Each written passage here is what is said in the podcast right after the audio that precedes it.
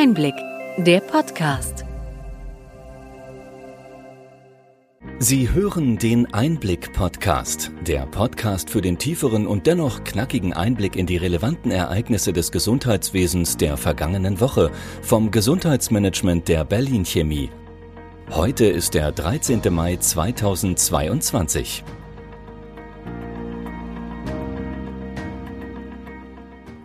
Welche Themen standen in dieser Woche im Mittelpunkt?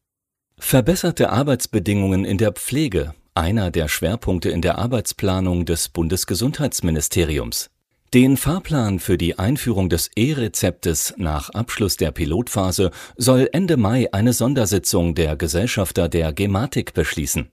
Ab Juli soll die elektronische Arbeitsunfähigkeit EAU von allen Ärztinnen ausgestellt werden fordert der Spitzenverband der gesetzlichen Krankenversicherungen. Die Praxen möchten gern digitaler werden, nur die Technik stimmt oft noch nicht. Das ist das Ergebnis einer aktuellen Umfrage der KBV.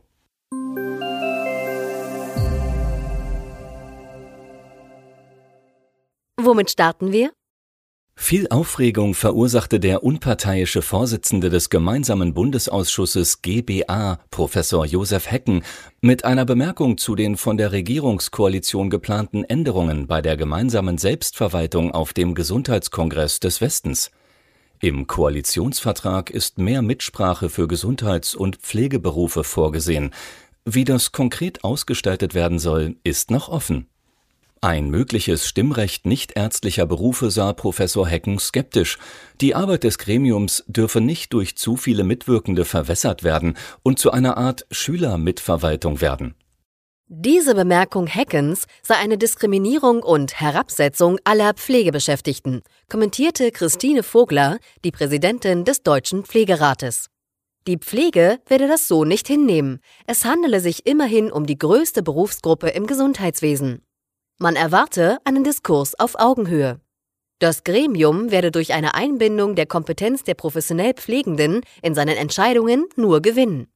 Sich nur auf die ärztliche Versorgung zu konzentrieren, greift zu kurz. So Vogler weiter. Die Arbeit des GBA müsse künftig anders strukturiert, organisiert und ausgeübt werden.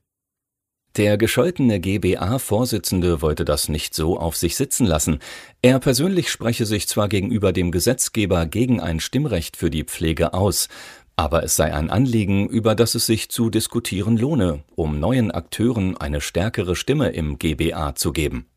Hecken plädierte für eine gemeinsame Suche nach nachhaltigen Strukturen für die Selbstverwaltung – die Passage seiner Rede beim Gesundheitskongress des Westens von einer Schülervertretung, in der möglichst viele möglichst gut gelaunt zusammensitzen, bestätigte er in seiner Mitteilung. Wir werden die Diskussion um die Beteiligung der Pflegeberufe in der Selbstverwaltung beobachten. Diese Gruppe wächst seit Jahren stark, so neue Zahlen des Statistischen Bundesamtes. Ende 2020 waren knapp 1,5 Millionen Menschen in der stationären Pflege oder in Pflegeheimen sowie ambulanten Pflege- und Betreuungsdiensten tätig. Die Mehrzahl der Beschäftigten sind Frauen. Im stationären Bereich arbeitet fast die Hälfte der Beschäftigten Teilzeit. In den Pflegeheimen und ambulanten Diensten liegt die Teilzeitquote bei fast zwei Dritteln. Wir werden die Zahlen in unserem Einblick-Newsletter detailliert präsentieren. Mit dem Internationalen Tag der Pflege im Mai wird diese Berufsgruppe einmal im Jahr in der Öffentlichkeit stärker wahrgenommen. Wie wichtig es ist, gutes und vor allem auch genügend Pflegepersonal in den Krankenhäusern zu haben, zeigen aktuelle Zahlen des Aktionsbündnis Patientensicherheit APS. 15 Prozent der Krankenhausausgaben sind die Folge unerwünschter Ereignisse, kurz UE, unterstrich die Vorsitzende des APS Ruth Hecker beim Auftakt der Jahrestagung des Aktionsbündnisses. Dabei handelt es sich um medizinische Fehler in der Behandlung, von denen mehr als ein Drittel davon vermeidbar seien. Die Verantwortung für die Sicherheit der Patientinnen müsse auf oberster Leitungsebene in Management und Politik verankert werden. Andere Staaten wie etwa Großbritannien seien in diesem Bereich deutlich weiter. In Deutschland würden keine Zahlen zur Patientensicherheit erhoben. Hier fordert das APS einheitliche Patientenbefragungen und das Messen verschiedener Parameter. Patientensicherheit müsse auch in der Ausbildung der Gesundheitsberufe stärker verankert werden, betonte APS-Chefin Ruth Hecker. In der Arbeitsplanung des Bundesgesundheitsministeriums BMG für dieses Jahr zählt die Verbesserung der Arbeitsbedingungen in der Pflege zu den Schwerpunkten. Daneben möchte das BMG in der zweiten Jahreshälfte weiter in die Gesetzgebung der Cannabisabgabe zu Genusszwecken einsteigen. In der Planung findet sich ebenfalls die Entwicklung einer Digitalisierungsstrategie sowie der Rollout des E-Rezeptes. In benachteiligten Kommunen und Stadtteilen sollen künftig niedrigschwellige Beratungsangebote wie Gesundheitskioske für die Behandlung und Prävention etabliert werden. Für dieses im Koalitionsvertrag vorgesehene Anliegen wird derzeit eine gesetzliche Regelung vorbereitet. Dies sind nur einige der Schwerpunkte des BMG. Im Gesundheitswesen warten noch viele Baustellen und Anliegen, die angepackt werden müssen.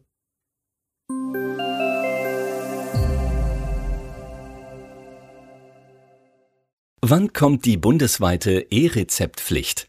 Diese Frage gehört sicher zu den am meisten diskutierten Themen im Bereich der Digitalisierung. Die Pilotphase wird voraussichtlich im Sommer abgeschlossen. Davon gehen Gematik-Chef Dr. Markus Leik-Dieken und der Bundesgesundheitsminister aus.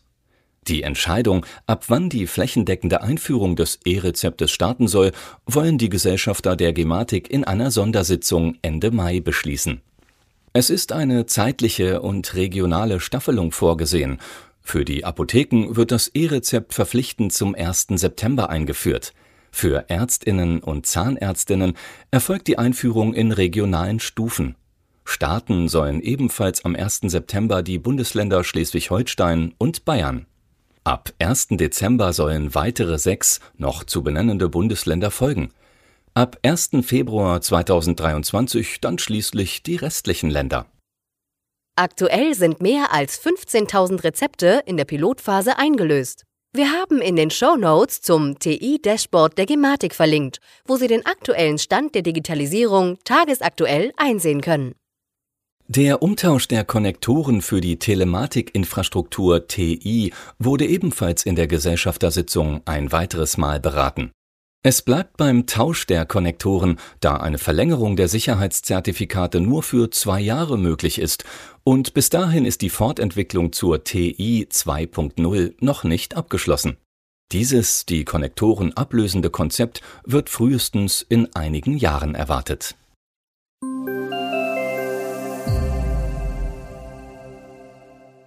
Die Praxen möchten gerne digitaler werden und EAU und E-Rezept nutzen. Diesem Wunsch steht aber häufig die mangelnde Technik im Wege. Das ergab eine Umfrage der KBV bei 6000 Ärztinnen. Technische Probleme unter anderem mit der Software würden oft erst spät behoben, betonte KBV-Vorstandsmitglied Dr. Thomas Kriedel. Zwei Drittel der Befragten hatten die Erfahrung gemacht, dass die IT-Dienstleister und Anbieter schlecht erreichbar seien. Ein Drittel der Befragten beklagte, dass das für die Ausstellung des E-Rezeptes notwendige Update des Praxisverwaltungssystems nicht installiert werden konnte und viele Praxen gaben hier an, dass die IT-Dienstleister aufgrund von technischen Problemen von der Nutzung abraten würden. Akzeptanzprobleme mit dem E-Rezept bei Patientinnen wurden in der Umfrage von mehr als 60 Prozent der Befragten als Problem benannt. Die KBV bemühte sich um praktikable Lösungen und befinde sich in Gesprächen dazu mit den politischen EntscheiderInnen, so Dr. Kriedel weiter. Wir haben zur Umfrage in den Shownotes verlinkt. Druck kommt, zumindest bei der EAU von den gesetzlichen Krankenkassen. Rechtlich müssen alle Ärztinnen bis zum 1. Juli EAU-fähig sein, schreibt der GKV Spitzenverband. Gesonderte Regelungen seien nach diesem Datum nicht mehr vorgesehen. Immerhin wird schon jetzt jede vierte Arbeitsunfähigkeitsbescheinigung elektronisch ausgestellt, so die Gematik gegenüber dem Handelsblatt. Die EAU ist bereits seit Oktober 2021 gesetzlich verpflichtend. GKV Spitzenverband und KBV hatten eine Übergangsvereinbarung getroffen. Auch das Bundesgesundheitsministerium duldet es derzeit, dass nicht alle AU elektronisch ausgestellt werden. Auch diese Zahlen können Sie tagesaktuell im TI Dashboard nachlesen. Den Link haben wir in den Show Notes eingestellt.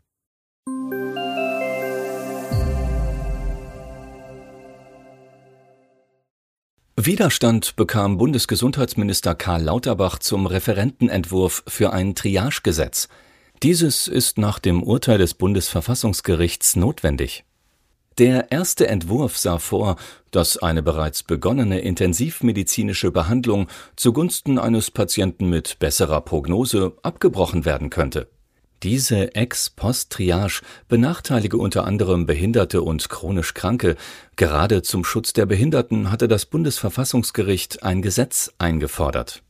Es wäre ein medizinethischer Tabubruch und einzelne Juristinnen waren der Meinung, dass ein solches Vorgehen als Totschlag zu werten sei.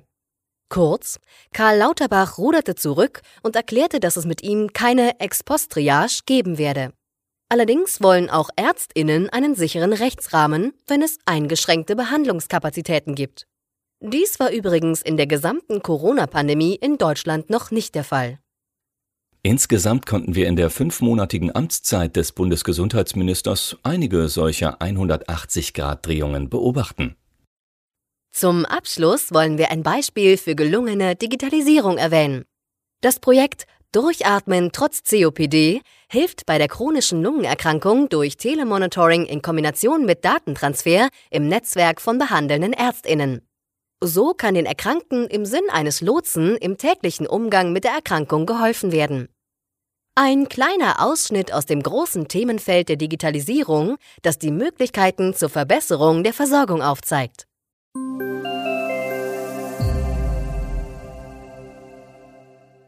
Soweit unser Rückblick. Was für Themen bringen die kommenden Wochen? Die Verbesserung der Versorgung steht auch bei den Bewerbungen für den Preis der Gesundheitsnetzwerker im Vordergrund. Die Jury sichtete jetzt die Ideen und Sie können die Shortlist ab kommender Woche einsehen. Wer den Preis bekommt? Diese spannende Frage wird im September bei der Verleihung beim 17. Kongress der Gesundheitsnetzwerke aufgelöst. Seien Sie dabei und melden Sie sich an. Wir haben den Link in die Show Notes eingestellt. Wie geht es weiter mit der Digitalisierung im Gesundheitswesen? Diese Frage diskutieren wir mit Politikerinnen im Einblick nachgefragt in der kommenden Woche. Hat Ihnen die breite und bunte Palette an Nachrichten und Informationen gefallen? Wir freuen uns, wenn Sie unseren Podcast weiterempfehlen und über Ihre Anregungen und Fragen. Schreiben Sie uns einfach an gesundheitsmanagement at berlin-chemie.de. Sie finden unsere Kontaktdaten auch in den Show Notes. Nach der Folge von Einblick nachgefragt in der kommenden Woche und Christi Himmelfahrt hören wir uns wieder in gewohnter Form am 3. Juni. Bis dahin wünschen wir Ihnen alles Gute.